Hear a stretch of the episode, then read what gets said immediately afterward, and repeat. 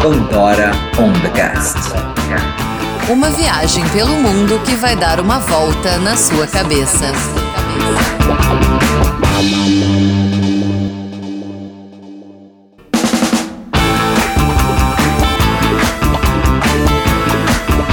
E aí, Pandóricos! Bem-vindos a mais um podcast, esse podcast maravilhoso da Volta ao Mundo. Eu sou o Fernando Zunho e estou aqui para a gente dar sequência dessa viagem incrível realmente de volta ao mundo com esses dois viajantes maravilhosos, Rafaela Velhinho e Eduardo Brancalhão. Na semana passada, a gente saiu da Holanda e hoje a gente adentra os países nórdicos e a gente vai falar sobre a Dinamarca. Não é, Lu? Isso aí! Oi, pessoal! Rafa, Edu, tudo bem? Oi, galera! Que passa aí desse lado aí? Oi, ouvintes do Pandora on the Cast. Então, vamos falar hoje então de Dinamarca? Vamos, bora falar de Dinamarca, países nórdicos. Maravilha. Então contem pra gente como vocês chegaram lá, pra gente começar a conversa. Isso foi muito engraçado, porque a gente tava na Holanda, como a gente falou no, no outro episódio, e pela lógica, era só atravessar a fronteira e ir para a Bélgica. A gente fez isso, a gente ficou numa cidadezinha que chama Liège, ela é bem pequenininha, só que a mudança é incrível porque é tudo em euro, só que a gente chegou na Bélgica, a gente já sentiu a Bélgica bem mais cara do que a Holanda. Isso já começou a preocupar um pouquinho a gente. A gente foi olhar o forecast, a previsão do tempo, e, para nossa grata surpresa, os países nórdicos, a Noruega, estava com vários dias de tempo bom. Então a gente optou por pular a Bélgica, a gente dormiu uma noite só num camping muito bem estruturado e entramos na Alemanha. A gente parou na cidade de Colônia, que era o nosso roteiro, e não tem como não parar e não gostar de Colônia, apesar de estava um dia chuvoso aquele dia. Colônia é a quarta maior cidade da Alemanha e o que é mais legal de Colônia é uma igreja, gente. Ela é gigantesca, eu até peguei os dados aqui, ela tem 157 metros de altura e ela demorou 632 anos para ser construída. E basicamente foi a única coisa que a gente fez em Colônia, porque estava tava chovendo aquele dia, então a gente viu só o centro histórico e subimos para o norte. A gente tinha um problema no carro na época, que a gente estava com problema na, nas baterias, é, a geladeira não estava funcionando direito. Isso que a gente tinha recém começado a viagem, né? A gente achou um lugar perto de Hanover que arrumava a bateria do carro. E a gente foi fazer isso, ficamos dois dias lá até eles descobrirem, eles acabaram trocando as duas baterias do carro, e no futuro a gente descobriu que nem esse era o nosso problema, nosso problema era a geladeira mesmo. E a gente acabou conhecendo o interior da Alemanha, que foi muito legal. A gente ficou num camping, você lembra, Rafa? Aquele, aquele camping que todo mundo só falava alemão. Gente, foi naquela hora, eu acho que eu comecei a me dar conta das barreiras da língua, né? Mas tu tinha um alemão maravilhoso na escola? Ah, super, no colégio, esqueci tudo. Não sei para onde é que foi. Foi para alguma gaveta daquelas no cérebro que a gente perde a chave. Porque eu não sei mais falar nem meu nome em alemão. E a mocinha do camping não falava nada também, nem uma palavra em inglês. E aí eu lembro que eu acho, Edu, que eu tava atrás da eletricidade. Perguntei para ela onde era o ponto de eletricidade. E aí, naquelas mímicas dela, ela me chamou é, vem comigo. E eu super fui atrás dela. E a gente foi andando pelo camping. E quando eu vi, a gente deu na beira do lago. E ela me mostrava o lago e dizia: swim, swim. Pra eu nadar, gente, no lago. E eu, eu tipo, aquela cara de tacho. Eu só queria saber onde era o ponto de energia elétrica. E a senhorinha mandou eu swim eu nadar no lago. Não sei. Até hoje, o Eduardo, a gente tenta entender por que, que ela entendeu que eu queria nadar no lago. e não ponto de energia. Mas é vocês verem que barreira, barreira linguística é uma coisa assim que pode dar algum problema para você na viagem. É, tudo que ficou das nossas aulas de alemão para mim, não sei porquê, a mente explica, foi Fußball gespielt. Gespielt ainda é no passado, não é? Por que a conjugação? Eu acho que eu fazia uma piada com essa frase de Fußball gespielt, mas agora também não me lembro em que sentido. Devia estar num livro certo e todo mundo daqui devia cair numa prova. Então todo mundo decorou aquilo ali e aquilo ali ficou gravado. Mas o pior é que uma galera que estudou no Colégio Farroupilha aqui em Porto Alegre sabe dessa frase. Vários dos meus amigos ainda do Colégio Farroupilha sabem usar Fußball gespielt. Então, aí depois a gente ficou de, eh, nesse camping dois dias, porque ele era muito gostoso mesmo, ele era no meio da natureza, tinha um lago próprio no camping, e era 18 euros. Na época tava, tava valendo. No entanto, que a Alemanha foi um dos campos mais baratos que a gente pagou na viagem na volta ao mundo inteiro. A gente andou mais uns 300, 400 quilômetros e foi até a cidade de Hamburgo, que é uma das maiores cidades da Alemanha. Diga-se de passagem, a gente não vai entrar na Alemanha nesse episódio, mas ela é uma das minhas cidades favoritas. É uma cidade linda, tem vários canais, toda histórica, e ela é uma cidade muito agradável. Não, só para fazer um adendo para os amantes da Alemanha, os German lovers, a gente vai falar, obviamente, vamos ter uh, podcast sobre a Alemanha. É que a gente viajou mais, mais pelo país na nossa segunda incursão pela Europa. Depois que a gente ficou na, os três meses nos países nórdicos, saiu pro leste europeu e depois retornou. Então não fiquem ansiosos e tristes, a gente vai retornar à Alemanha. Até porque o Pato morou lá, sei lá quantos anos. E... Eu morei lá mais de um ano e vamos falar sobre a Alemanha profunda, sim, com certeza. Quando chegar a hora. A Alemanha talvez valha até mais de um episódio, porque tem muita história e muita, muito legado que ela deixou para para a humanidade. Então, passamos pela belíssima Hamburgo e quando é que a gente chega na Dinamarca e como que a gente chega lá? Não, e para fazer uma consideração da, da importância dessa passagem pela Alemanha, além da, da beleza de de Colônia e que a gente gostou de Hamburgo também, a gente fez uma compra. Aqui no sul a gente chama de rancho. Você sabe se chama assim? Eduardo, tu que é paulista, chama de rancho aquela mega compra mensal? São Paulo não. Não, né? Vamos gastar todo o salário. Só. A gente fez a mega compra do mês de muitas coisas, claro que não perecíveis, de tudo que era enlatado é, a gente passou muito tempo da nossa vida nos países nórdicos comendo famoso, a famosa massa com atum. Todo viajante em contação de gastos vai saber do que a gente está falando.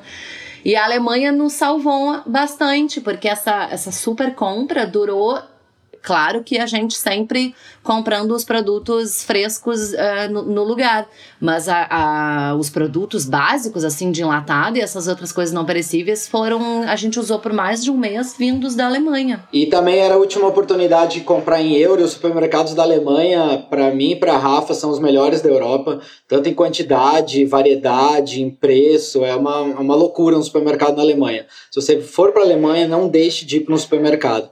E aí a gente aproveitou porque na Dinamarca a moeda. A moeda é, é coroas dinamarquesa. Então já ficou tudo mais caro. A diferença da Alemanha para a Dinamarca foi assim uma coisa absurda. A gente achou a Bélgica cara na época, a Bélgica se tornou barata. Tudo é questão de relativização.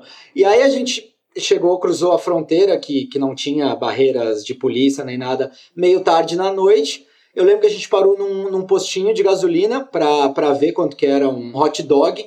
Eu falei, Rafa, o hot dog é 32 reais. A gente não vai conseguir comer aqui na, na Dinamarca, é uma coisa uma de loucura. Aí a gente comeu chocado e o, e o posto era bom. Eu falei, ah, Rafa, vamos dormir hoje aqui mesmo? E amanhã de manhã a gente segue viagem. Aí a gente montou a barraca, era o estacionamento de um posto, como se fosse um, um posto de estrada normal, só que ele tinha uma área para o pessoal fazer comida. A gente abriu a barraca prontamente e, e ninguém falou nada. Aí de manhã a gente estava tomando café e eu vim brincar com um cachorrinho que veio brincar ali comigo.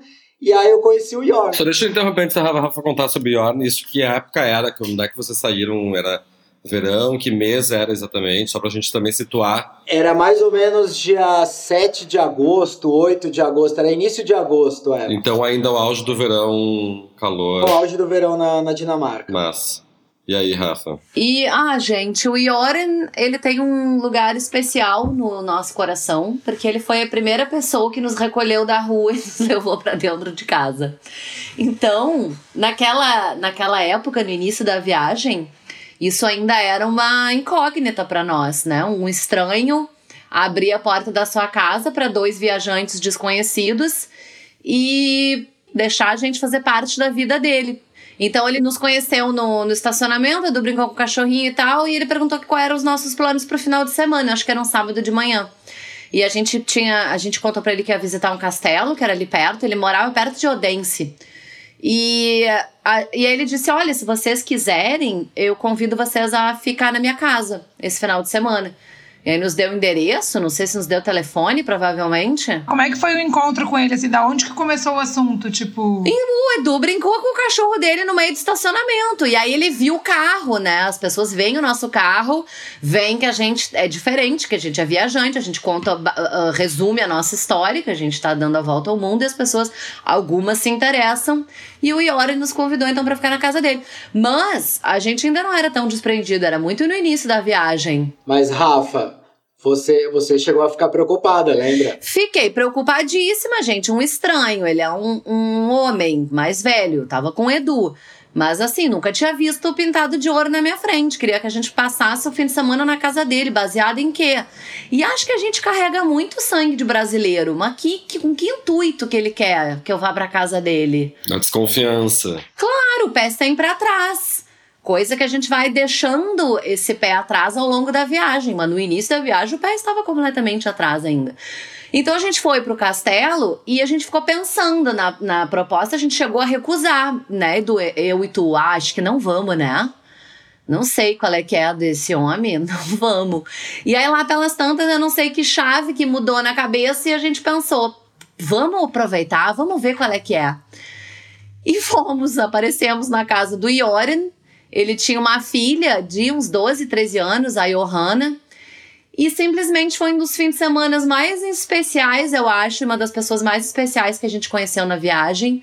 A gente teve conversas incríveis e o Iori nos mostrou muito da vida dinamarquesa a gente foi até em jogo de futebol da Johanna, gente. Pra você, a gente era tipo família brasileira torcendo pela Johanna. Quanto tempo vocês acabaram ficando com ele? Dois dias, mas foram dois dias super intensos. A gente fez muitas programações.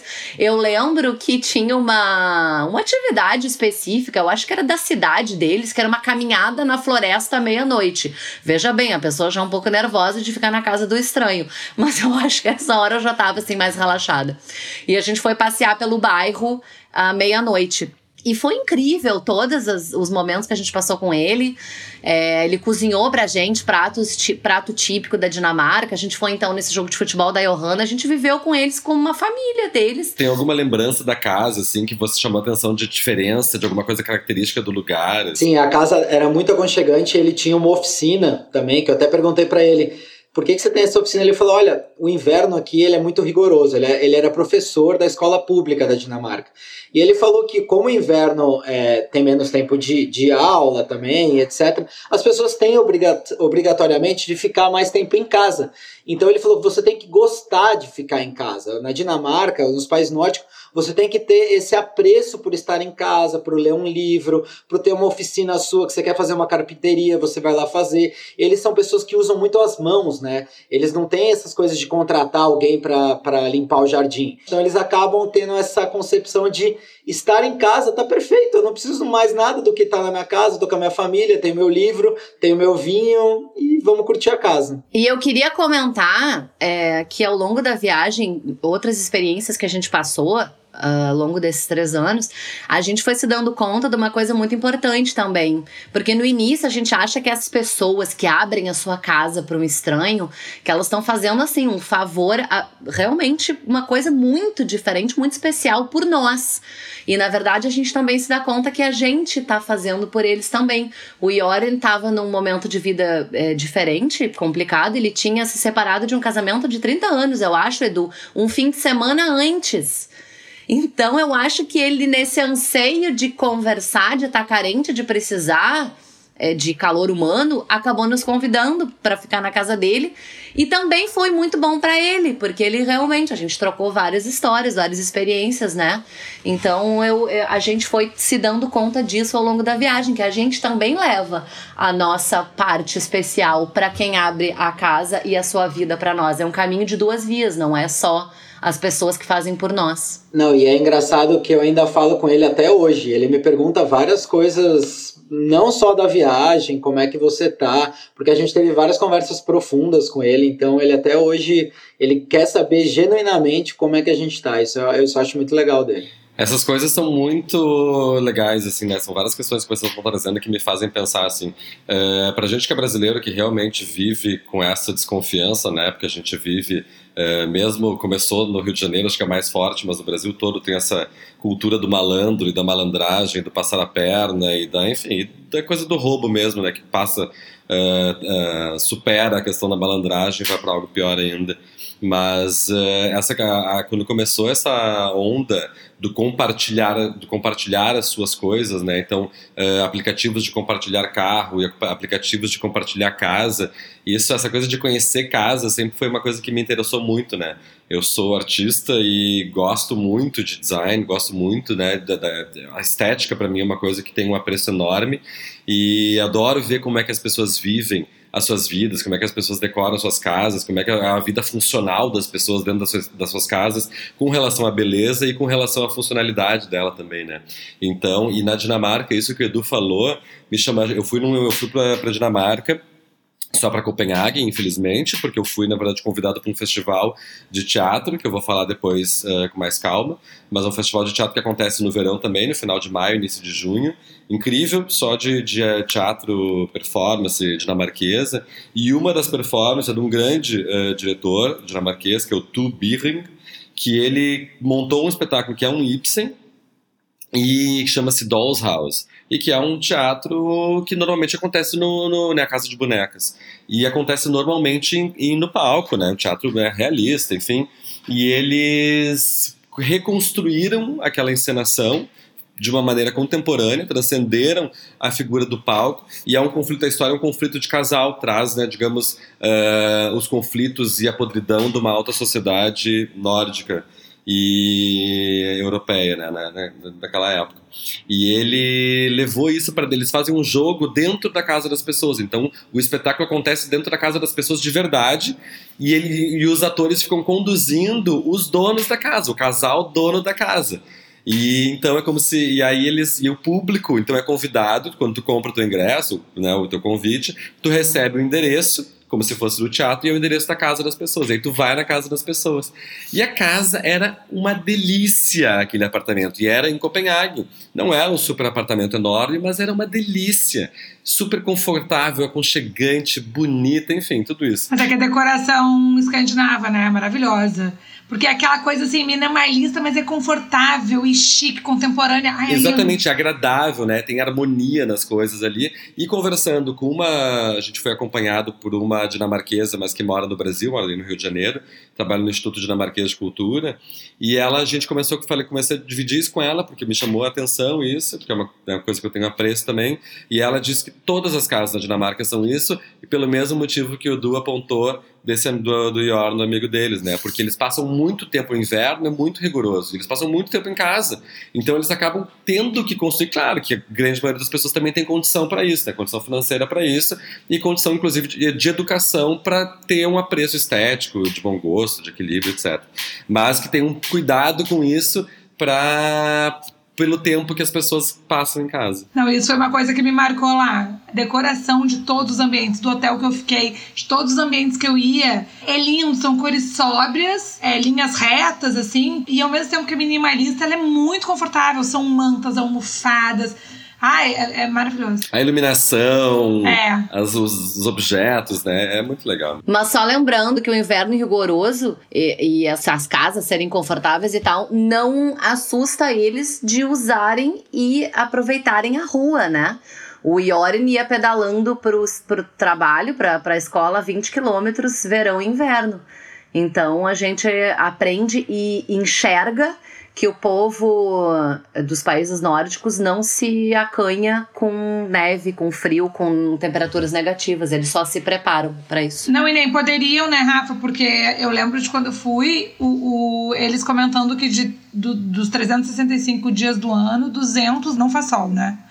Então tu imagina, é, é, é muito tempo sem sol, muito tempo com um clima meio inóspito. Então, se tu for também te afugentar por isso, né?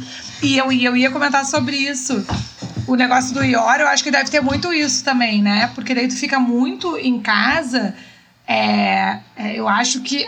E, e, e, eles têm uma personalidade é, talvez um pouco mais fria, pelo menos por fora. Então eu acho que eles devem ter essa necessidade de conhecer gente nova mesmo, né? E trazer para conversar. Eu tenho uma coisa incrível que a falou isso do sol, né? De grande parte dos dias são nublados ou chuvosos. E eu tive muita sorte, porque eu cheguei lá, claro que era verão também, mas para além de ser verão, tinha sorte de que eu peguei, era uma, uma semana, dez dias que eu fiquei lá, só com sol. E sol assim, tipo, 30 e vários graus e sol, sol, sol. As noites lindas, agradáveis, tipo assim, incrível. E aí tinha uns cafés lindos, né? Tudo bonito. Uma delícia de ficar, aconchegantes, com umas mesas na rua. E eu tinha vontade de ficar na rua, porque tava sol, só que era um sol tão forte e eles não tinham nenhuma umbrelone, nenhuma cobertura que desse alguma sombra, pelo menos para a área onde estão as cadeiras e as mesas ali, né, para poder lá, tomar uma cerveja, um café, alguma coisa na rua. E aí eu comentei isso com eles, pô, como é que vocês não têm um umbrelone aqui na rua, esse, esse café é super agradável? Eles falaram, caras, mas é que a gente está surpreso com esse tempo, porque normalmente as pessoas estão morrendo para estarem no sol. Jamais a gente pensou em cobrir, os, tirar o sol das pessoas, né? Onde elas podem ter um pouco de sol. Então isso aqui, na verdade, é raro, as pessoas não quererem ficar tanto no sol, porque o sol tá, tipo, machucando um pouco. Esse, hum, só para não perder a deixa de dizer que a gente visitou, antes de ir para casa do Iori, nesse castelo que a gente visitou, e aí trazendo a história da chuva, era o Engeskov. E tava um temporal, né, do esse dia, uma, uma chuva assim torrencial. E é, enfim, era novidade pra gente, um castelo, porque depois, ao longo da viagem a gente ficou mais exigente, né? Edu, a gente. Até porque normalmente preços de castelo são meio salgados. Eu acho que esse castelo custou um, quê? uns 150 reais, eu acho, Edu. Então, ele custou 190 coronas é, dinamarquesas, que dá 155 reais por pessoa para visitar um castelo. Então, eu e a Rafa gastamos 300 reais nós dois. Para vocês terem uma, uma noção, a gente só gastou um valor tão caro em atrações no, quando a gente foi visitar o Parque Nacional do Everest, na China, muito tempo depois, que foi absurdamente, foi 300 reais por pessoa. E depois a gente também pagou muito caro nos tickets para entrar no Angkor Wat, no Camboja que era um ticket de sete dias. Ah, mas eram sete dias de visitação. É, yeah, acho que era mais de 100 dólares, alguma coisa assim. Para vocês verem como esse castelo Egeskov foi muito caro mesmo. Enfim, mas aí como tava essa, essa chuva torrencial, a gente queria visitar, porque era novidade e tal, e a gente tinha lido super bem sobre o castelo. A gente foi uma das primeiras coisas que chamou atenção, né? A gente as, o castelo lotado, as famílias todas, todo mundo com um capuzinho, com a sua roupa de chuva, a gente colocou a, a nossa, nossa nosso outfit de chuva, bota impermeável, capa, calça, e fomos visitar o castelo. E quando tu tá preparado, a chuva não dói, né? porque tu não te molha. Então tu não perde de visitar. Claro que uma das coisas mais bonitas do castelo são os jardins. Ele tá em várias daquelas listas, várias. O pessoal, o pessoal aí gosta de fazer lista, né? Dos do, 12 jardins mais bonitos do mundo. E ele tá nessas listas aí de jardins mais bonitos. Tem mais de 20 jardins. Aí acaba prejudicando um pouco, porque muita gente faz piquenique, mas tinha gente fazendo piquenique na chuva, porque eu me lembro. E eu achei super bacana deles deixarem tu levar a tua cesta de piquenique. Porque tem muito lugar que é super cri-cri com essas coisas, né? Tu não pode levar a barrinha de cereal na bolsa que tu é tratado tipo criminoso. Eles super incentivam a tu levar a tua cesta, a tua comida, a tua bebida e fazer o piquenique nos jardins. Tá, não sei, valeu 150 reais, dói, né? Porque a gente sempre pensa em dupla. Então custa 300 reais para nós dois, não custa 150. Mas acho que valeu para ser o início da viagem e tal.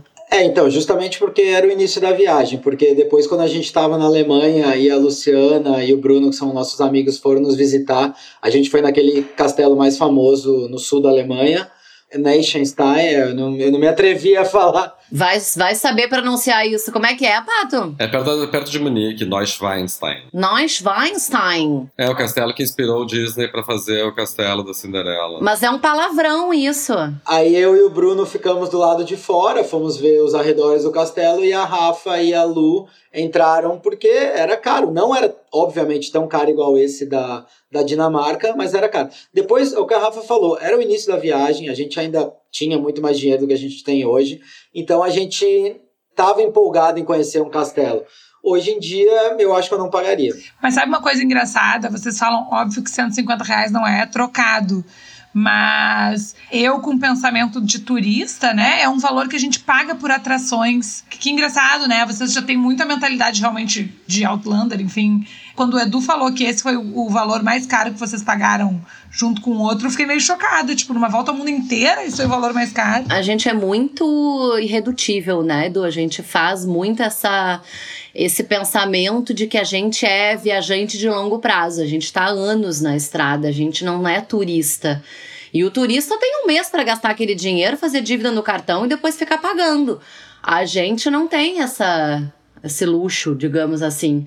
Então a gente realmente faz muito esse trabalho de pensar, de fazer esse planejamento de que não podemos gastar valores absurdos em atrações turísticas. Já aconteceu da gente se dividir, eu vou, o Edu vai, às vezes, quando tem bastante a ver com foto, com documentação assim de, de, de registro fotográfico e tal, o Edu vai. Ou quando tem a ver com outros passeios, assim, eu que vou. Então a gente às vezes faz isso, se separa. Mas a gente tem essa mentalidade de que a gente não é turista. Isso é bem diferente. E principalmente tratando da Europa, que tem muitas atrações que são pagas em euro e nossa moeda é mais valorizada, etc. Por isso que eu, na medida do possível, a gente também gosta muito de visitar a natureza, porque na natureza você não gasta nada.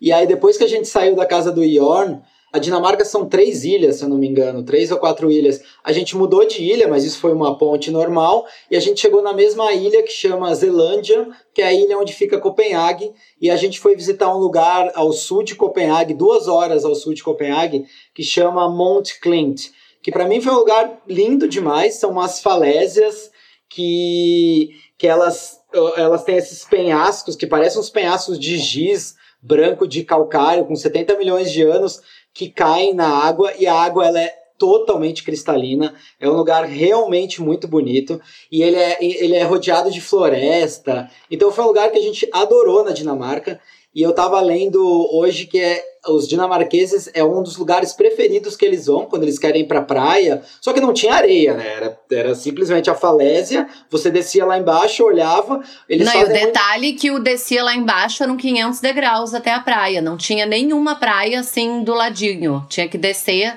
muitos, é, eu acho que era 500, 700 degraus, algo assim. Vocês chegavam por cima, o carro ficava tipo em cima e aí tinha que descer para ir para água. Sim, Tu caminhava, fazia as trilhas pela floresta e a praia era nessas escadarias monstras. E depois eu descobri que é um dos lugares mais propícios para ver estrelas na, na Dinamarca inteira. Na época eu não, não sabia.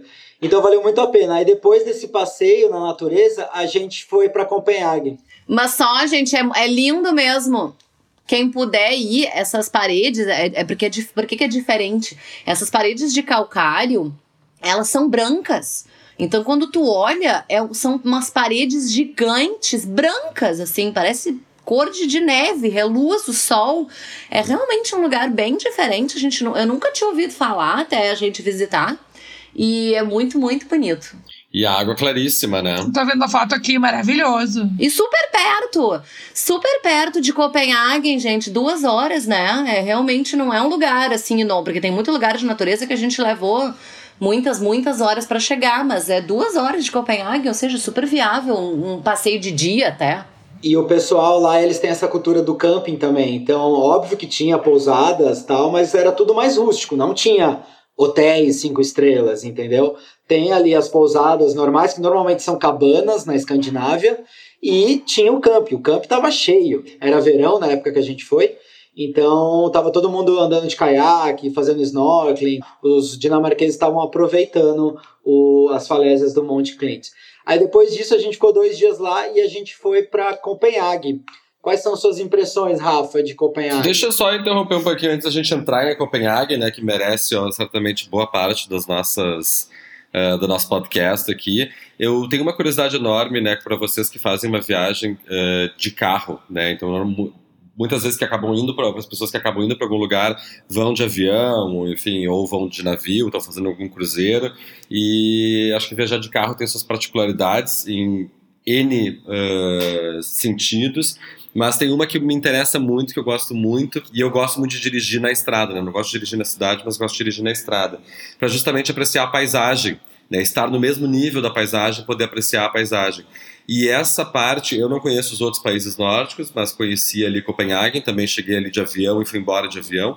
Mas é cheio de pequenas ilhas, na verdade, né? Acho que são três grandes. Tem a parte do continente, que é o que liga direto com a Alemanha ali para onde vocês entraram, e depois tem umas outras ilhas, ainda mais que vocês acabaram indo ali para Mons que eu acho que, enfim, vocês acabam pegando, passando por muita água, por, por, por, por pontes, né?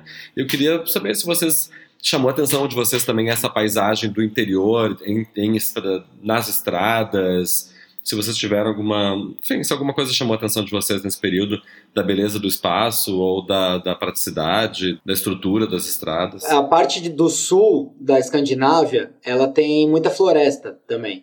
Então, por exemplo, totalmente diferente da Finlândia, que a Finlândia lá tem um monte de lago e é uma planície, então você só vê aqueles pinheiros a, a, Dinamarca ela já tem uma floresta mais fechada. E quando você dirige, isso é muito legal. Eu adoro dirigir por pontes. Ponte é uma coisa que eu mais gosto na viagem. E a Dinamarca você ficava toda hora trocando uma ilha para outra, que você falou, tem essas micro mini ilhas também.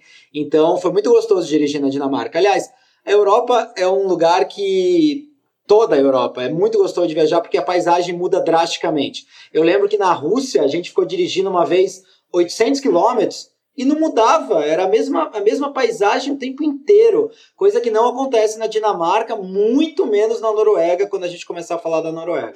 Você sabe que essa a travessia de, de, da Dinamarca para Suécia, ou seja, de Copenhague para Malmo, ela é feita através de uma mega ultra ponte, é, eu não sei direito falar, tá? É Oresund e é uma super obra da engenharia. Ela até foi chamada no início, quando ela foi construída, de ponte impossível.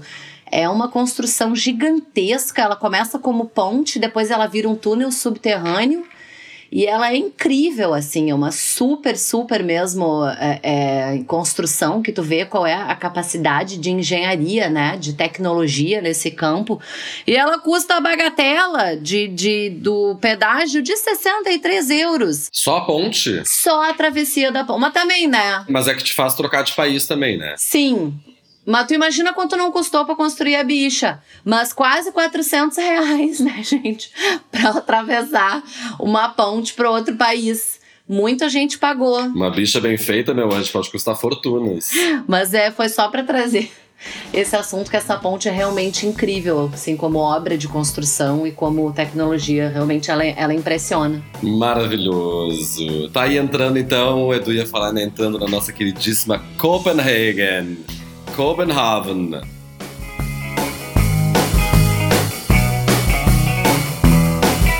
Quais foram as primeiras impressões? Vocês chegaram na cidade? Como é que foi essa organização? Porque também chegando, né, a gente sabe que essas estradas, e a gente vai falar um pouquinho mais sobre isso também, sobre a estrutura das cidades e o desenvolvimento delas para cada vez ter menos carros dentro da cidade, né? Então, como é que é também, assim, ao mesmo tempo que é maravilhoso passar pelas suas belas cidades, pelas belas pontes e belas estradas, como é que é chegar com um carro desse tamanho uh, numa cidade não tão grande, cheia de canais e totalmente feita para bicicletas e pedestres?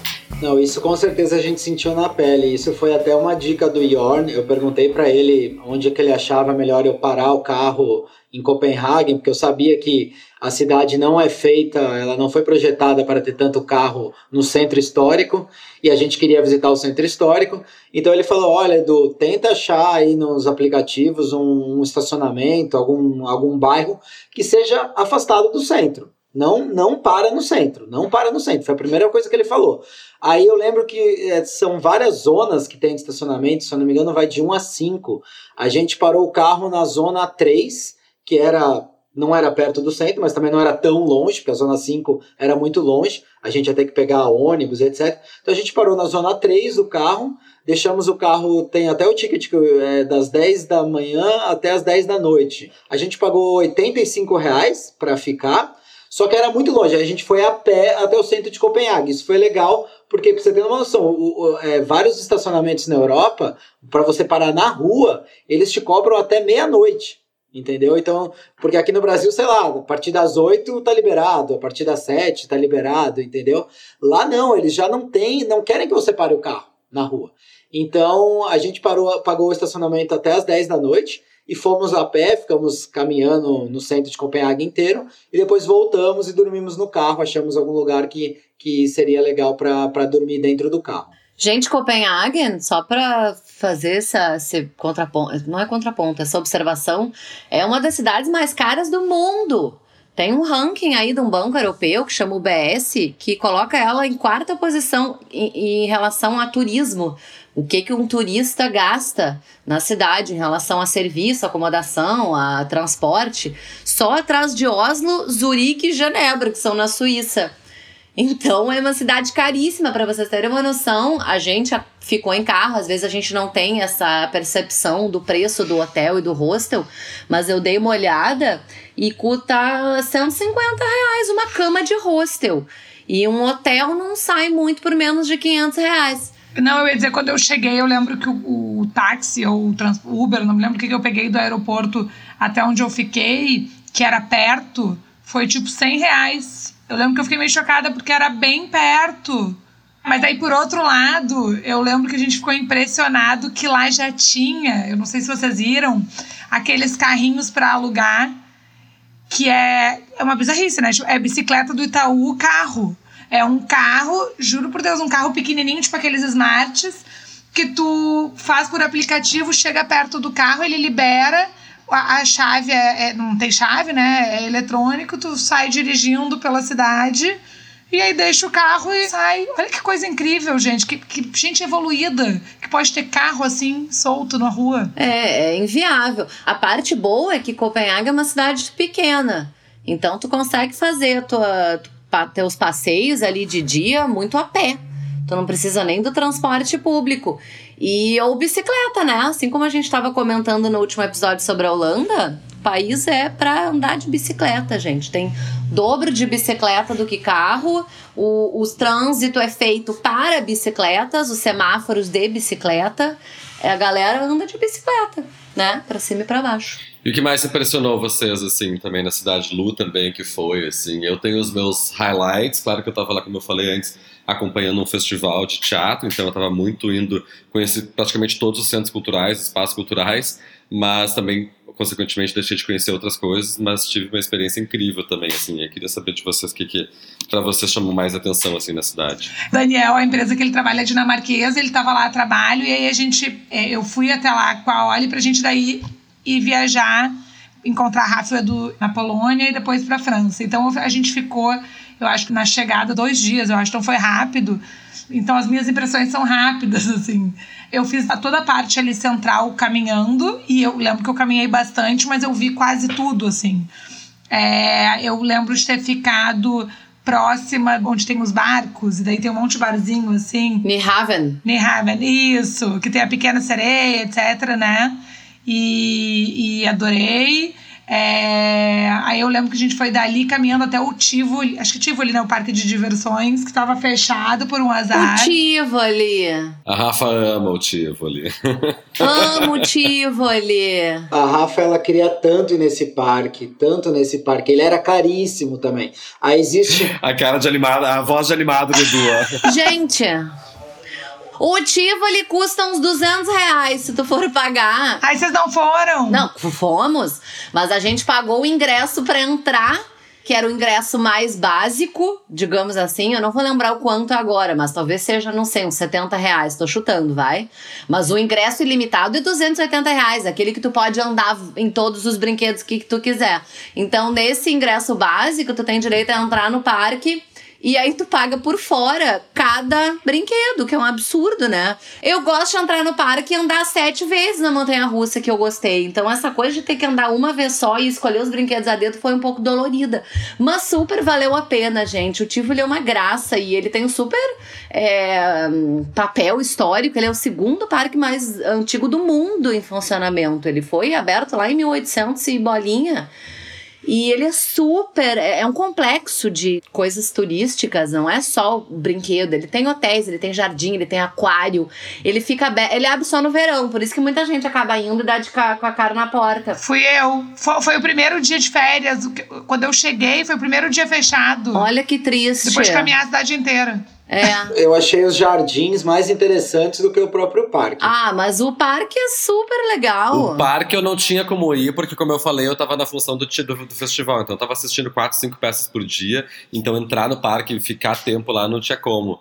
Mas eu ficava vendo lá e eu fui no verão também, então tava animadíssimo o movimento em volta do Tivoli. O que eu acho muito interessante do Tivoli é ele ser um parque no meio da cidade, o que a gente não costuma ver, e integrado à paisagem da cidade, né? E nessa parceria aí de da gente não poder gastar em dupla e a gente economizar quando um não tá tão interessado assim, eu que andei nos brinquedos. Então eu andava na, na torre que despenca, eu andava na montanha russa e o Edu me filmava e me abanava lá de baixo.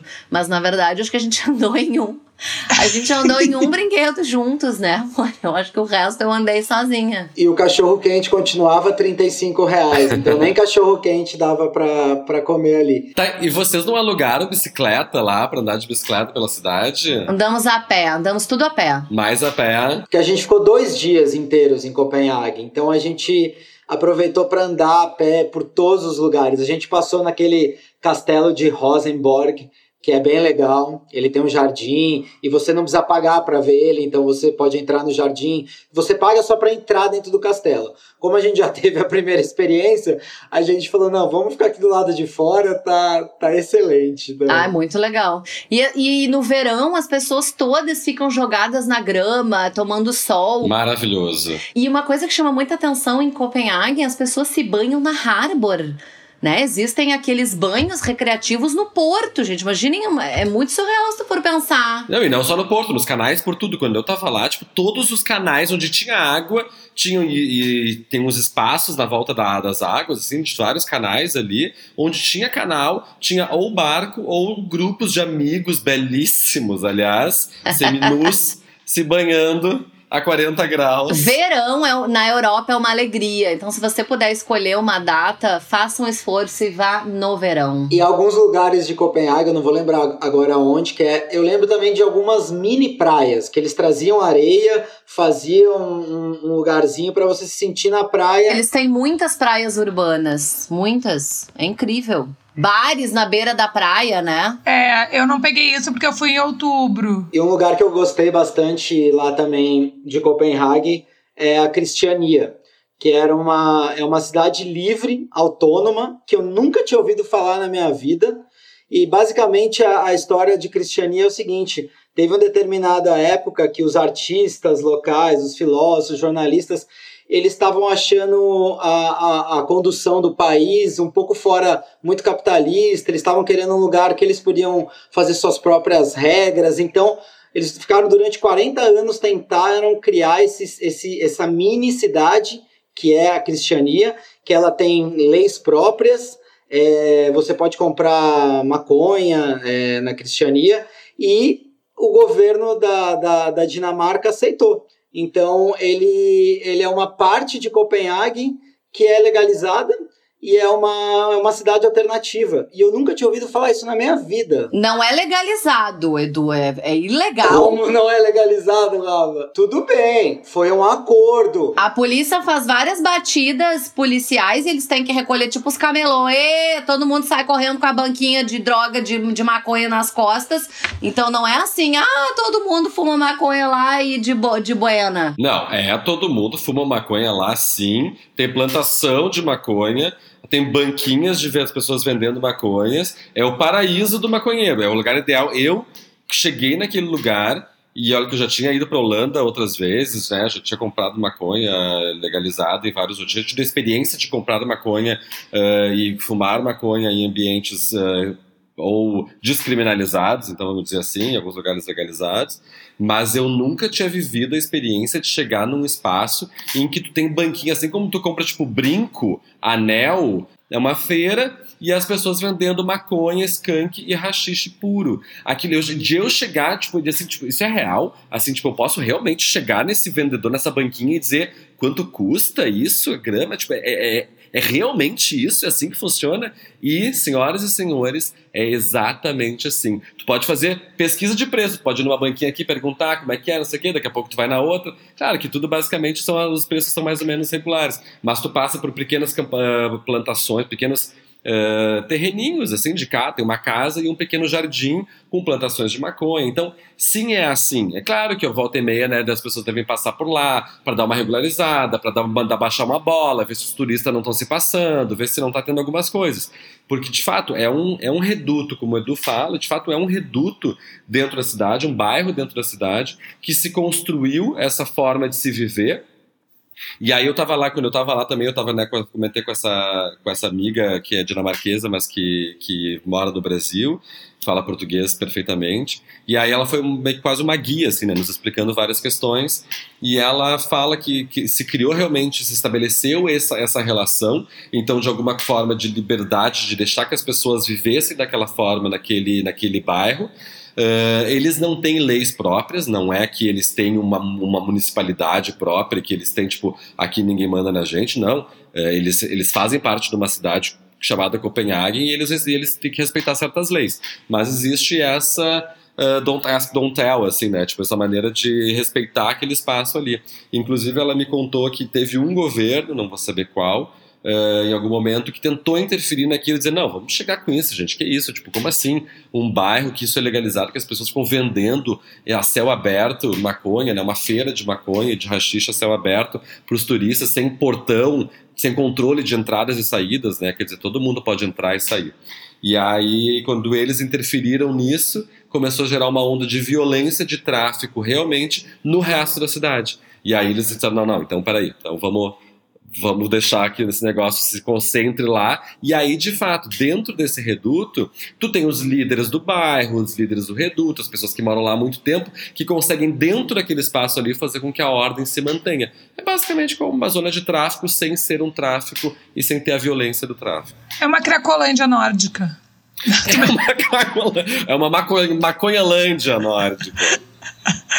Não, mas o que eu ia dizer, eu falei Cracolândia de sacanagem, mas eu acho que na verdade é a melhor. Não é, não é que é a melhor solução, mas é uma solução excelente, tanto para quem quer usar, quanto para quem é conservador e não quer que usem perto, né? Porque tu fez um reduto onde tudo acontece lá e tu fecha os olhos aonde tu tá. Apesar que o Pato trouxe essa questão de que eles não têm regras próprias, ou seja, eles respondem para um governo, tanto da cidade quanto do país, eles tentam ter uma espécie de autogestão como uma comunidade alternativa. Eles gostam de seguir regras que eles acreditam como eles não toleram muito drogas pesadas, porque eles acham ruim, porque já tem a questão de não ser legal usar e, e fumar a maconha. Eles já estão partindo do pressuposto da boa vontade do governo, vai? Daquela fechada de olhos. Então, eles não toleram a, a, o uso de drogas pes mais pesadas, que é muito comum e um problema bem grande em vários países da Europa. E não pode carro, não pode moto, e eles têm uma assembleia para decidir várias coisas. Então, eles são uma espécie realmente de comunidade alternativa. E cada um dando as suas impressões, né? a minha a minha impressão, assim, era, uma grande reduto de hippie, porque tu entra lá e é um bairro, né? Não, como disse o, o Pato, não existe um portão, tu não abre uma porta e entra lá, é um bairro. Daqui a pouco, tu, quando tu vê um monte de grafite e tal, tu percebe que tu chegou na Cristiânia. E, mas, gente, tem essas figuras assim extremamente este, características desses lugares, esses gente riponga, gente fazendo arte de rua, essas figuras assim quase que, que com gente com roupa de circo. Então, realmente às vezes pensa onde é que estou? Parece que entrei num outro mundo mesmo. Tem muita arte, muito grafite, muito restaurante vegano não é um reduto de droga só, é um reduto de arte, é um, é um reduto de um estilo de vida. Mas é realmente impressionante ter banquinhas de rachixe, assim como se vende fruta na feira. Eu nunca tinha presenciado algo nesse sentido. Realmente é, é, um, é uma experiência incrível a gente passar por isso, assim. Quem é acostumado, como eu falei antes, assim, mas é uma, é uma experiência incrível. E eu queria, posso chamar nosso primeiro quadro do, do nosso programa, do Pandora on the Cast. Eu, para chamar nosso quadro, eu vou falar, né, já que meus colegas, meus amigos aqui não, não fizeram essa experiência. Eu passei uma semana, mais ou menos, em, nesse festival em, em Copenhague. E como eu estava cheio de atividades, porque tinha encontros com programadores, com artistas e assistindo várias peças por dia, o que me proporcionou, o que me deu a oportunidade de conhecer a cidade a fundo mesmo e realmente conhecer a cidade, assim, foi a fantástica maneira de se locomover em Copenhague, que é a bicicleta. Né? É uma cidade realmente construída, feita, ela quase que te diz, querido, ande de bicicleta. E como eu tive mais tempo também, e eu sou um ciclista, eu ando em Porto Alegre, onde eu vivo, eu ando de bicicleta e amo andar de bicicleta. Eu cheguei lá, passei o primeiro dia ali me ambientando, pouco hotel, aquela coisa, e no segundo dia ali mesmo tem umas lojinhas de, de, aluguel, de, de aluguel de bicicleta, onde eu aluguei a minha bicicleta, tu pode alugar pelo período que tu quer, por um dia, por cinco dias, enfim. E quando tu aluga, para a gente ter uma noção da, da do nível de entendimento do, de, da bicicleta como realmente como um, meio de transporte, até para os uh, turistas e visitantes que chegam para alugar a bicicleta, eles te, enfim, te alugam, pegam seus documentos e eles te dão um cartãozinho, tipo um flyer, assim, com todas as regras de trânsito. Porque eles te dizem, preste atenção, estuda as regras de trânsito, se tu não está acostumado a andar de bicicleta, porque todo mundo está passivo de tomar multas. Então tem o sinal de direita, tem o sinal de esquerda, tem o sinal de pare, tem, tem vários sinais ali tem, e tem que conhecer os sinais do trânsito, né? além dos sinais que tu tem que fazer com as tuas mãos, tem os próprios sinais do trânsito e qualquer acidente, se a culpa for tua, tu pode sim pagar multa, né? Enfim, fora essa questão, eu peguei minha bicicleta feliz da vida e fui pedalar pela cidade inteira, por Cristiana, fui para uh, Niehaven, fui para um porto mais ao norte ainda, passei por vários canais, foi uma experiência incrível, indo de teatro para teatro, assim, eu me organizava para ir de um teatro para o outro, é, tudo de bicicleta, foi uma coisa incrível. Então, agora sim, o nosso Persona on the Road. Uh, da Dinamarca, desse episódio, é uma figura que eu amo muito e eu pedi licença aí para os viajantes, Rafa e Edu, para poder falar dele, que é um arquiteto urbanista mundialmente famoso e que eu comecei a estudar, porque né, eu sou ciclista e tenho apreço por essas questões urbanísticas aí de mobilidade, chama-se Jan Gell é um dinamarquês maravilhoso e o estudo dele basicamente é pensar a cidade para as dimensões humanas.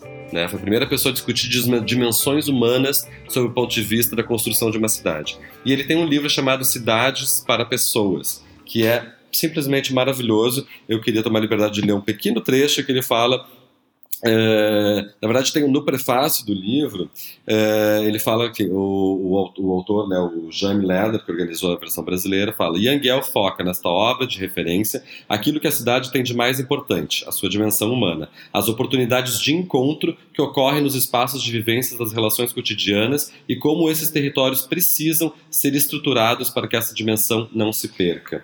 É, e o autor, né, o Yangel, ele fala ao longo do, do, do, do seu escrito para o livro né, que a florescente expansão urbana, o desenvolvimento da cidade transferiu-se para profissionais e urbanistas. As teorias e ideologias começam a substituir a tradição como base para o desenvolvimento. O modernismo, na época onde muitas cidades foram começar a ser, a ser construídas, na década de 50, 60 por ali, eh, teve enorme influência com sua visão de cidade como máquina, como sua parte separadas por funções. E aos poucos, os novos grupos, os de planejadores de tráfego, entrou em cena com suas ideias e teorias de como garantir as melhores condições para o tráfego de veículos.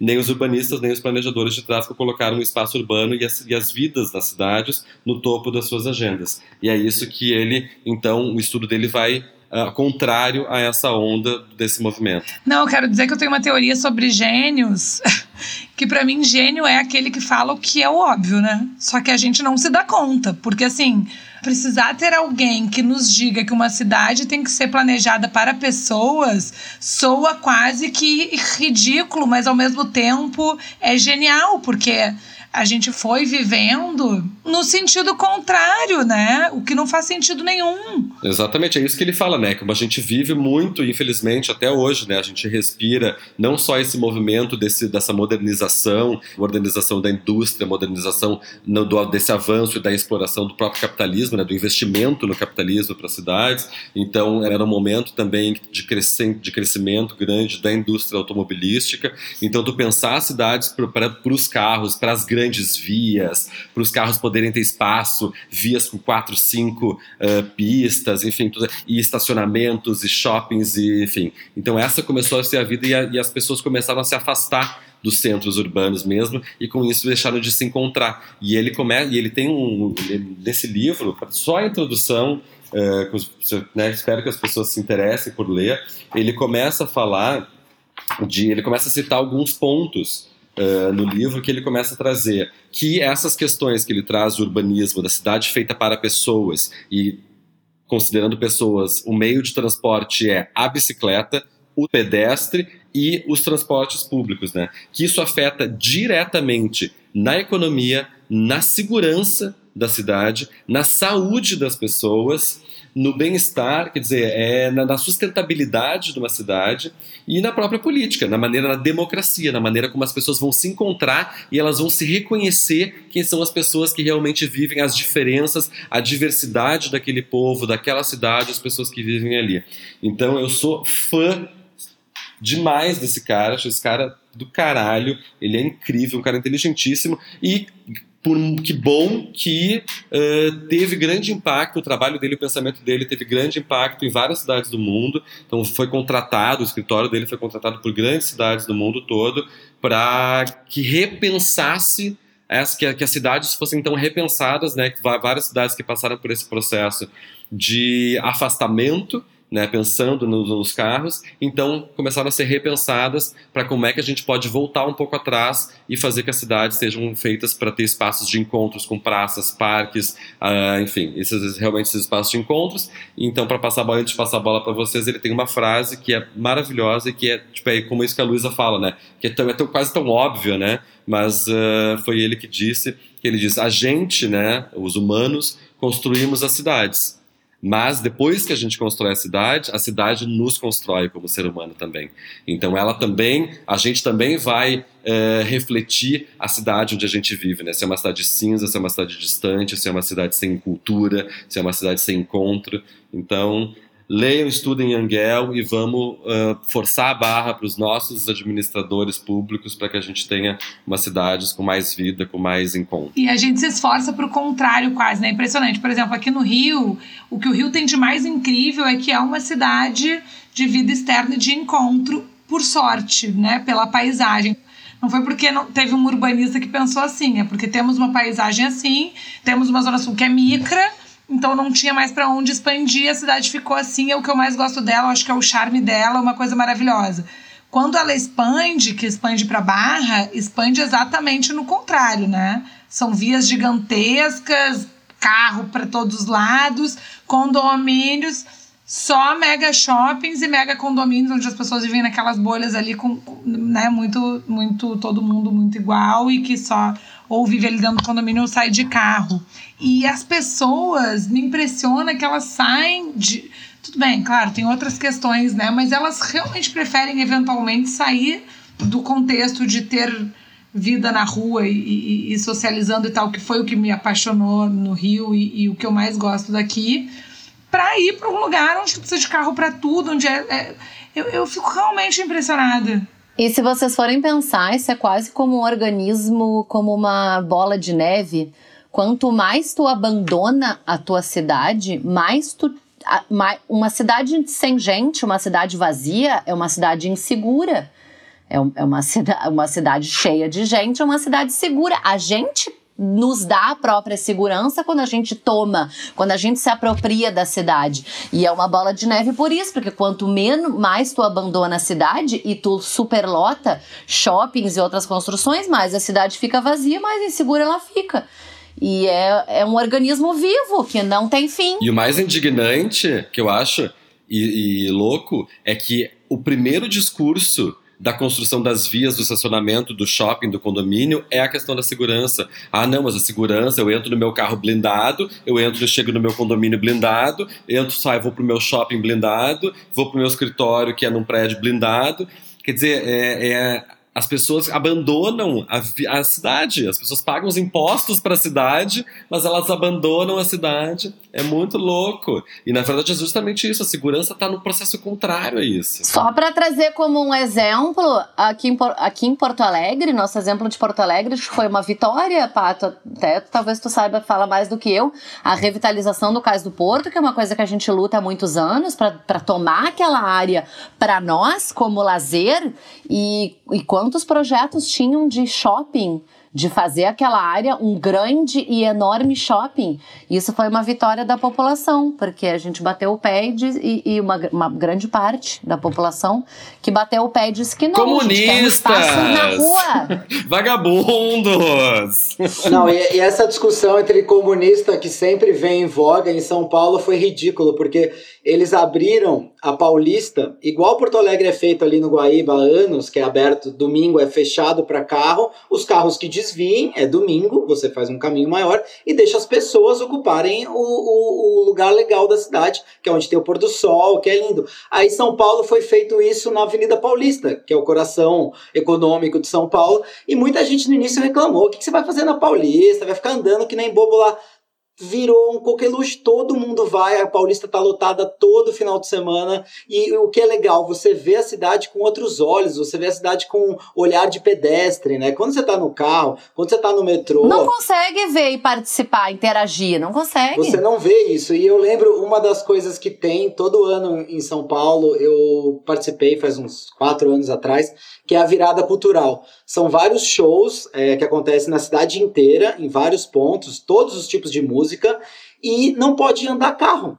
Então você tem que ir a pé para todos esses lugares. E aí eu lembro de andar no centro de São Paulo, que é um lugar que normalmente é perigoso, só como tinha muita gente, estava ocupada por pessoas, tava uma maravilha andar São Paulo e ver São Paulo, porque São Paulo, o, o, centro histórico de São Paulo é muito bonito, só que ele tá totalmente degradado hoje em dia, marginalizado. Então, é, se a gente não tiver essa, esse movimento de ocupar as cidades. E outra coisa que ele falou que é muito importante que quando você faz algumas mudanças na cidade, por exemplo, colocar é, ciclovias, melhorar o, o, o lugar para os pedestres andarem, você sente essa ocupação em 5, 10 anos. Não é que você vai colocar uma ciclovia agora é o que os paulistas reclamam. Pô, o Haddad colocou um monte de ciclovia em São Paulo, tem só 30 pessoas por dia. Não é amanhã que todo mundo vai sair comprando bicicleta e, e começando a andar. Leva um tempo até as pessoas se acostumarem, claro. Mas eu vou dizer, mas olha, olha o boom que foram os patinetes. É, é, já mostra o quanto as pessoas querem ocupar as cidades. Porque assim, em São Paulo, botaram, disponibilizaram lá os patinetes, deu até, enfim, é, é foi até até controverso, porque querendo ou não, é, do nada tinha um monte de gente andando no meio de transporte que não estava acostumado, mas, mas é bonito de ver. Não, e se, se acidentando, né, quebrando dente, uma loucura, mas enfim, mas realmente era lindo de ver fora essa parte, as pessoas não terem a menor consciência de fato, era lindo demais. O quanto já estão estafadas de passar grande parte da vida socada dentro de um carro. Cara, o processo da Paulista que o Edu fala, tem a Horda do Guaíba aqui, né? Que, tipo, fala. Eu falei nos outros programas aí anteriores que a população é tão claro isso que, tipo, a, a humanidade faz é que nem líquido para esses espaços urbanos quando eles são realmente feitos e agradáveis. Né? As pessoas vão naturalmente. Cara, eu que produzo o festival e organizo o festival de teatro é, festival de artes cênicas, né, com performance. Cara, domingo na Paulista é um grande festival de performance, porque tem gente andando de fazendo bambolê, andando de patonete, jogando vôlei, fazendo karaokê, teatro, show, é uma, é uma loucura aquilo. E aí tu realmente, tu, tu caminha, sei lá quantos quilômetros tem ali na Paulista, mas tu caminha naquele corredor cultural que é a Paulista no domingo, e é uma diversidade de pessoas brancas, pretas, indígenas, velhos, brancos, magros, gordos, crianças, é a beleza pura de uma cidade, de um centro urbano. Quando o Edu falou, eu falei de é lindo, eu tava me referindo à Paulista, porque eu acho muito bonito esse, esse monte de gente no meio dos prédios, né? Porque aquele monte de prédio, teoricamente, te, pelo que a gente está acostumado, não é onde tu vai ver um monte de gente, tu vê aquele monte de gente. E eu acho que o principal ponto é esse, né? A rua, ela democratiza. Aí tu não tem valor, não tem que pagar, então tem gente de todas as classes sociais, de todos os, né, que estão ali juntas. E isso é muito legal. Isso é o que eu tenho contra o condomínio aqui, por exemplo, que querendo ou não, daí tu vai conviver só com pessoas exatamente iguais a ti, né, da mesma classe social, da mesma cor da pele, parecidas, etc. Na rua tu encontra de tudo. Isso é o mais fantástico da rua. E é muito legal que essas cidades que a gente está falando, é, Copenhague é totalmente esse exemplo. Ela é feita para você estar tá na rua, ela é cheia de parque, ela é cheia de área verde, ela tem ciclovia para todos os lugares. Você, se você quiser, você não precisa pegar um transporte público em Copenhague. Você pode ir andando para todos os lugares. Paris, Paris é uma cidade proporcionalmente muito maior, só que tem coisa mais gostosa do que ficar andando sem rumo em Paris conhecendo cada cantinho e um bairro diferente que está perto das atrações turísticas que também é uma cidade cheia de gente nas ruas e, consequentemente, segura. Queridos, que delícia essa nossa conversa, a gente poder falar sobre mobilidade, sobre cultura, sobre viagem. É maravilhoso. E chegando ao fim do nosso programa, a gente vai então para o nosso quadro final, que é as nossas pandicas. Uh!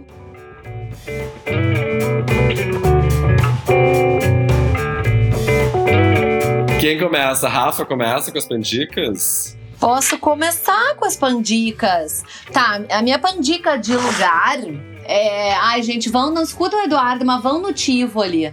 Se não for pela questão histórica de ser o segundo maior, mais antigo parque em funcionamento do mundo, que eu já acho uma coisa muito importante, é lindo o parque. É, é para quem gosta de andar de brinquedo, para quem não gosta, os jardins, até meia-noite tem show de fogos, tem restaurante. É um super, super ultra complexo de entretenimento. É, você não precisa pagar o. o uh, com montanha-russa ilimitada. Pode pagar ali o básico e aí se quiser andar num ou outro brinquedo, pode pagar por fora. Se não quiser, é falência. E a outra pandica é um filme de um cineasta dinamarquês chamado Lars von Trier. E ele fez muitos filmes famosos e, e polêmicos, essa é uma, uma, característica dele. E esse filme em específico chama-se Dogville, é de 2013, eu acho. E é, ai, é difícil até a gente uh, resumir o que, que é o Dogville.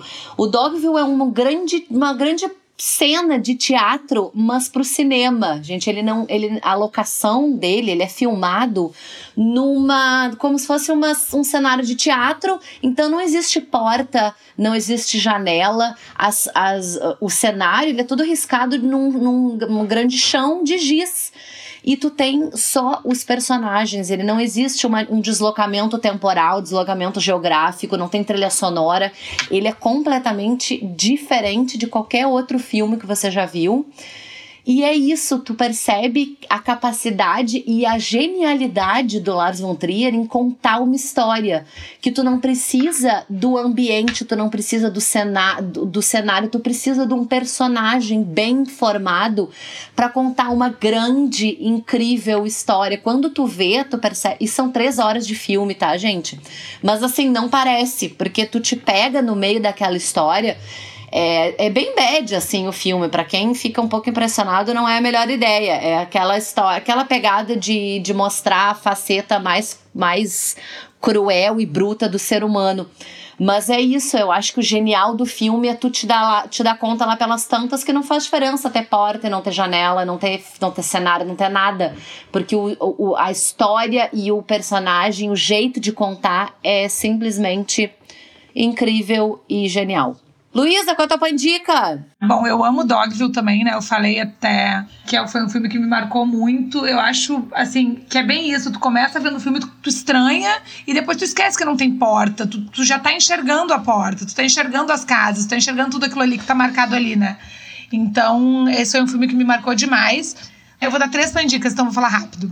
Anotem. Quando a gente tava lá e ficou na casa, na vol para voltar pro Brasil, ficou na casa de um amigo do Daniel que morava lá, que era o Andréia, um italiano incrível, muito querido e, e hospitaleiro. Ele nos levou no Flea Market em Copenhague. Eu não sei se vocês foram. E, ah, esses mercados é, maravilhosos, sabe, de cidades enfim, flea market, muito legal. Esses mercados que tem é, presuntos e, e, e, bebidas e chopes e, e, tipo um mercado público é, é, fancy, assim. Ah, é incrível. Eu amei, amei, amei. Eu amo mercados em geral, então é, dica em Copenhague eu acho legal bem e, e, e, é bem local, assim, né? Dá pra ver que, que, é frequentado por eles. A gente foi tomar um café da manhã lá, um brunch, sei lá, enfim. Então, amei, muito legal. E aí, duas dicas é, culturais são dois filmes dinamarqueses que depois do Dogville eu descobri que eu. E, e desses dois eu descobri que eu gosto muito de filmes dinamarqueses. Um deles se chama A Caça e o outro A Rainha de Copas. O A Caça é mais antigo, A Rainha de Copas eu vi ano passado. É, e aí eu fiquei pensando por que, que eu gosto tanto desses filmes e o que, que e eles têm coisas em comum. E aí eu concluí que eles falam todos sobre os códigos morais das pessoas. Então são filmes assim, que é o que o Dogville fala também. Então são filmes que são eles, eles não têm muito, muitos apetrechos. Ele é aquilo ali, ele é limpo, é a história, é aquele roteiro, mas ele fala de código moral, ele faz a gente refletir sobre os códigos que a gente tem, a disponibilidade que a gente tem em quebrá-los ou não, e a gente começa a se encantar com o personagem, talvez pelos códigos morais ver que ele não é tão legal assim. É, é incrível. Então, falando muito rapidamente, o A Caça é sobre um professor de creche que a aluninha é, menciona algo como se ele fosse um pedófilo, que é uma invenção da cabeça dela, na verdade, é, mas a cidade inteira daí vai se voltando contra ele e vai gerando meio que um processo de linchamento ali que é parecido com Dogville. E é incrível. O ator é maravilhoso. Depois até fui dar uma olhadinha, eu vi até que ele ganhou de melhor ator em Cannes, que eu acho que fala Cannes, mas enfim. É muito bom. Vejam, a caça é muito bom. E o A Rainha de Copas também é muito parecido. É, é uma advogada maravilhosa, bem sucedida, é, de, de direito de família, assim, que defende meninas vítimas de abuso. E aí acontece dela ter um enteado e ela começa a se envolver com esse enteado.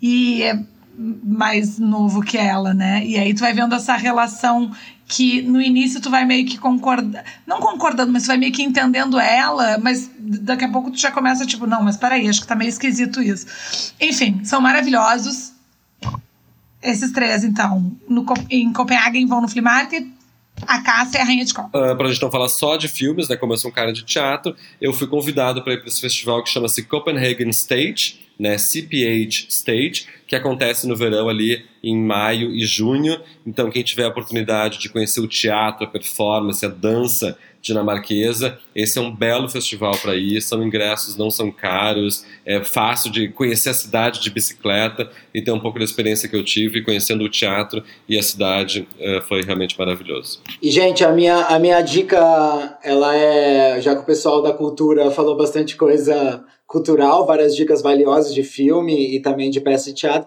A minha é, gente, Mons Clint. Eu não tenho como não falar para vocês irem visitar essa biosfera na Dinamarca. São duas horas só de Copenhague, é muito pertinho. E o principal coisa é o seguinte: como eu falei que lá não tem hotel, vocês são, são vários campos que tem nessa região é, vocês tentam alugar um lugar que chama, é, é chama cabin, que são, é uma casinha pequenininha para duas pessoas, que é um pouco mais caro que o camping, só que é muito mais barato que um hotel. E você está na natureza, tem todo, é tudo mais rústico. Então a minha dica é essa, gente, vai para Montes Clint que vocês não vão se arrepender. Ai, vamos para cabine, Pato.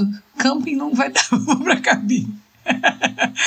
gente, eu só, eu sei que nós já estamos estourados no tempo, a gente vai conversando, quando a gente vê, a gente já se perde, mas eu vou falar dois minutos a mais, porque nas minhas pesquisas da Dinamarca, eu me chamam a atenção algumas coisas que por que, que essa sociedade é diferente da nossa? Sabe? Nossa qual? Do Brasil? Nossa do Brasil, nossa que é nossa realidade. Então, vamos, vamos falar nossa do Brasil. Por que, que eles são tão foda? Por que, que eles estão sempre naquela lista, naquelas listas? Eu falei tão de lista hoje, mas é que o pessoal do mundo gosta de fazer lista, né? Você sabe mais do que eu. E. Um, por que, que eles estão numa sociedade assim e estão nessas listas de países mais felizes do mundo? Isso chama muita atenção. Os países nórdicos estão sempre nessas listas de pessoas mais felizes do mundo. E essa, e essa uh, curiosidade, no caso, que me chamou atenção, eu achei incrível. E foi uma ideia que surgiu em Copenhague. Tem mais de 100 uh, escolas desse tipo em Copenhague e chama Jardim de Infância Florestal eles le- não necessariamente o jardim de infância é no meio da floresta, mas tem alguns na floresta, ou eles levam as crianças de ônibusinho. E gente, é isso, é a ideia de tirar a criança de uma sala de aula normal e levar para o meio da floresta, onde eles escalam árvores, eles, elas fazem fogueira, elas mexem em inseto, elas brincam com os animais, elas inclusive aprendem sobre as matérias de matemática e biologia, etc, mas na floresta com a natureza. E olha que rico, que incrível uma criança que tem uma experiência dessa fora da bolha que a gente, a nossa, que a gente constrói. E é isso, eu achei incrível. O jardim de infância florestal no meio da floresta. É isso, vamos ver se a gente em- emplaca isso por aí. Mas sabe que a gente fala tanto em reinvenção da educação e os países nórdicos eles são um exemplo, né? E você deu um exemplo perfeito como fazer a criança se interessar mais pelo mundo e não ver o mundo de verdade, não o mundo só numa lousa, né? Vivendo experiências, não, né, socado dentro de um, de um local de quatro paredes. Eu acho que sobre a sociedade em geral, coisas de sociedade de países nórdicos em geral, a gente pode falar num próximo podcast, né, Edu? Pode. Porque eu acho que educação, Tem muita coisa. a questão da, da, da, da licença maternidade e paternidade, que eu queria muito falar, que eu acho que eles têm um exemplo incrível pro resto do mundo, então acho que teremos ainda. Isso aí é legal a gente conversar mesmo, porque eu acho que a gente tem que pensar bastante para trazer esse exemplo positivo da educação que deu certo nos países nórdicos, para a gente trazer para o Brasil, porque eu lembro que depois que a gente visitou os três países nórdicos, sabe que deu aquela esperança na humanidade, gente? A gente fala, nossa, é possível fazer as coisas, é possível ter uma sociedade mais justa, é possível ter uma sociedade onde as pessoas ganham mais, o pedreiro ou o pescador, ele ganha quase tão bem como um médico. Então, tem vários exemplos da, da, da, da sociedade nórdica que seria muito legal a gente poder aprender um pouco com eles. A gente quase esquece aquela sensação de vem cometa, vem asteroide. Parece que vai dar. Em algum momento vai, vai ter que dar. Vamos falar sobre isso no nosso próximo episódio, semana que vem. Não, eu preciso dar um comentário final. A Groenlândia pertence à Dinamarca. Gente, não falamos sobre isso. Groenlândia pertence à Dinamarca. É a maior ilha do mundo e o Trump queria comprar, vocês sabiam, né? Ele- E são esquecidos pelo governo dinamarquês. Eu vi uma peça da Groenlândia, atores de teatro groenlandenses. Eu achei incrível, gente. Fantástico. Tá, fiquem com essa. Beijo. Até semana que vem. Valeu com Beijo. Noruega. Beijos. Beijo, obrigado.